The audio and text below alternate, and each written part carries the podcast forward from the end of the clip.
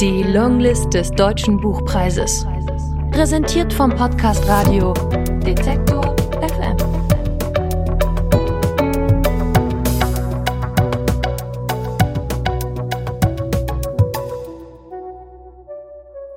Aus Jael Inokai. Ein simpler Eingriff. Gelesen von Lisa Hirdiner. 1. Das erste vom Tag, der Regen am Fenster, die Schritte der anderen, das Klappern der Fahrräder, die zurückgeschoben und beladen wurden, ehe die ersten von uns aufstiegen und in den Morgen verschwanden. Das Schwesternwohnheim lag am Stadtrand. Die Straße rechts runter fing das Industriegebiet an. Wir fuhren immer links, an der Reihenhaussiedlung mit ihren tiefen Dächern vorbei, durch das Stück Wald, bis zur Klinik. Auf halber Strecke konnte man zur Stadt abbiegen. Das Wohnheim hatte seine lauten und seine ruhigen Stunden. Stille gab es keine. Manchmal zerriss mir ein Traum die Nacht und ich lag da, im Dunkeln, und hörte dem Haus zu. Hörte das Wasser, das hinter der Wand durch die Leitungen rauschte. Und dachte an die Wohnung, in der ich aufgewachsen war und von der ich die längste Zeit geglaubt hatte, sie sei aus Papier gebaut. Ich lag da und hörte, wie die anderen in ihre Betten fielen. Ein müder Körper, zehnmal schwerer als ein wacher. Und mir wurde klar, was ein Bett tragen muss. Knochen und Fleisch und Blut und alles, was ein Mensch gesehen hat. Kurz bevor der Wecker surrte, schlief ich wieder ein. Die wenigen Minuten katapultierten mich weit weg. Ich brauchte einen Moment, um zurückzukehren. Ich streckte die Zehen unter der Bettdecke hervor, die Finger, nur meinen Kopf hatte ich nicht vergraben. Die Schuhe standen nie da, wo ich sie vermutete. Ich trat jedes Mal auf den kalten Boden. Der Schreck schlug in meine Sohlen ein wie ein Blitz. Jetzt nur nicht trödeln. Die Toiletten lagen am Ende des Ganges, von unserem Zimmer am weitesten entfernt. Der Durchgang zu ihnen war schmal und kalt. Zwei Fenster gingen direkt zum Hof ab. Jeden Morgen führte ich dort meinen kleinen, fröstelnden Tanz auf, während ich in der Schlange darauf wartete, mich erleichtern zu können. Über den Waschbecken roch es sauer. Arme wurden angehoben, die Achseln mit Lappen ausgewaschen. Auch der Gestank unruhiger Träume hing in der Luft. Das sandige, erdige der Augen, aus denen sich die Unglücklichen den Schlaf zu reiben versuchten. Ich wusch mir die Hände und klatschte kaltes Wasser auf die Wangen, die Stirn, den Mund trank, spuckte die Nacht aus, die mir immer pelzig auf der Zunge lag. Nach der Morgentoilette zog ich eins meiner Kleider an. Ich wählte nach Witterung aus. Sie waren dazu da, mich von Tür zu Tür zu bringen. Ich war nachlässig mit ihnen. Andere machten mich auf Risse, kleine Löcher und Flecken aufmerksam. Es war ein kurzes Frühstück, das wir im Speiseraum einnahmen. Fünf Minuten reichten. Kaum eine von uns war um diese Uhrzeit schon hungrig. Es gab solche wie mich, die gut konditioniert waren zu essen, wenn Essen da war. Ohne Regung nahmen sie den Haferbrei und die Äpfel zu sich und tranken dankbar den dünnen Kaffee. Es gab jene, die zwei oder drei Portionen verschlangen und auf Reserve aßen. Ein paar muntere waren auch darunter, die das Frühstück wie eine echte Mahlzeit behandelten. Stehen ließ es keine.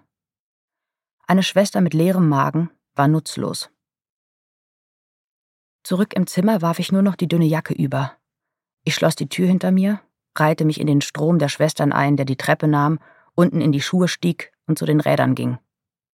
Zielsicher griff ich nach dem vertrauten Lenker. Wir stiegen auf und fuhren los.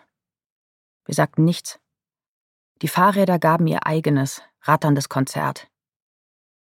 Seit acht Jahren arbeitete ich in der Klinik.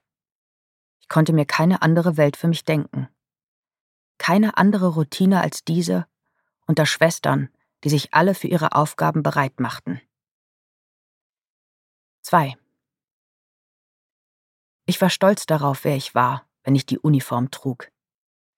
Ich erinnere mich ganz genau an das Gefühl in der Umkleide, Morgen für Morgen, der weiße, gestärkte Stoff auf meiner Haut, das Schließen der Knöpfe, das Anstecken der Uhr, das Aufsetzen meiner Haube. Die Person, die ich dann wurde. Nichts anderes war ich je lieber gewesen im Leben. Meine Station befand sich im fünften Stock. Ich hatte dort schon große Teile meiner Ausbildung absolviert und war dann geblieben. Vor Schichtbeginn wusch ich mir die Hände. Sie zuckten nicht mehr unter dem kalten Wasser. Sie hatten sich an das ständige Säubern gewöhnt. In den ersten Monaten waren sie rot und rissig gewesen, ununterbrochen gereizt, schrien mich an, wenn ich abends im Bett lag und schlafen wollte. Aber der Körper gewöhnt sich an fast alles. Dann kam die Übergabe. Die Nachtschwestern versuchten sich die vergangenen Stunden nicht anmerken zu lassen. Sie sahen mich an, wenn sie mir lediglich eine Zimmernummer nannten. Ein paar sahen dabei durch mich durch, den Abgrund in den Augen. Lediglich eine Zimmernummer. Jemand war gestorben. Immer wieder von neuem spürte ich in so einem Moment den Unglauben in meiner Kehle. Wenn ich die Zimmer betrat, waren sie bereits gereinigt. Früher war es meine Aufgabe gewesen, die Spuren der Verstorbenen zu beseitigen. Ich hatte den Tod aus dem Zimmer gescheuert und Ordnung in die zurückgelassenen Dinge gebracht. Jedes Buch und jedes Foto konnte damals Übelkeit in mir wachrufen. Ich war froh, als das vorüberging. Dann wurden die Koffer zu meiner Verantwortung. Ich hatte mich um sie zu kümmern, bevor die Mühlen meines Tages in der Klinik angeworfen wurden. Der Tod war eine Angelegenheit für die Nacht. Nur selten wagte jemand die Ausnahme. Die Koffer empfingen mich immer auf dem Tisch. Alles, was die Verstorbenen bei ihrer Ankunft ausgepackt hatten, war wieder darin verstaut worden. Ich öffnete die Schnallen und überprüfte, ob es vorsichtig gemacht worden war. Dann schloss ich die Koffer, zog sie vom Tisch und brachte sie zu der Kammer mit den Fundsachen. Sechs Wochen behielten wir sie dort. Wenn keiner Anspruch darauf erhob, übergaben wir sie den Armenhäusern. Hin und wieder bekam ich mit, dass die Koffer abgeholt wurden. Dann sah ich die Frauen und Männer und Kinder in den Gängen. Sie hatten sich mit den offenen Koffern auf den Bänken niedergelassen.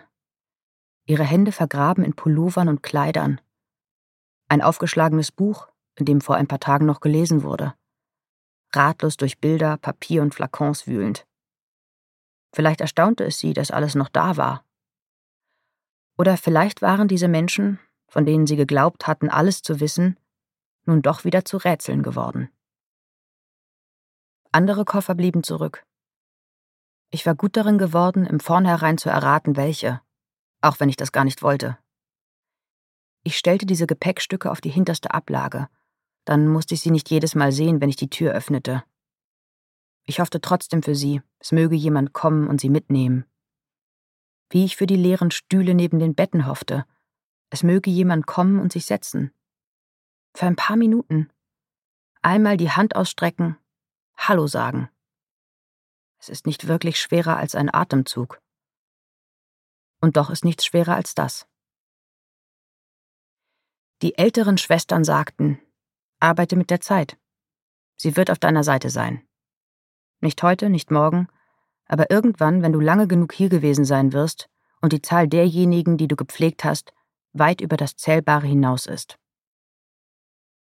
Im Grunde genommen war es einfach. Jede von uns war in der Lage, Tage, Monate und Jahre, gefüllt mit all den Zweifeln, die sie für einen jungen Menschen bereithielten, hinter sich zu bringen.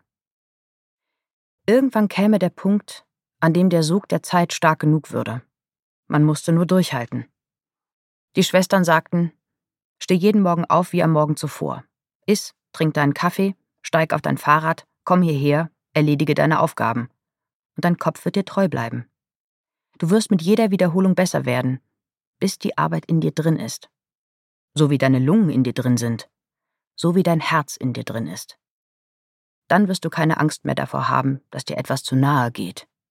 Du wirst das große Ganze sehen, statt der einzelnen Gesichter. Deine Übelkeit? Mach dir keine Sorgen, das wird alles vorbeigehen. Die Longlist des Deutschen Buchpreises. Präsentiert vom Podcast Radio Detektor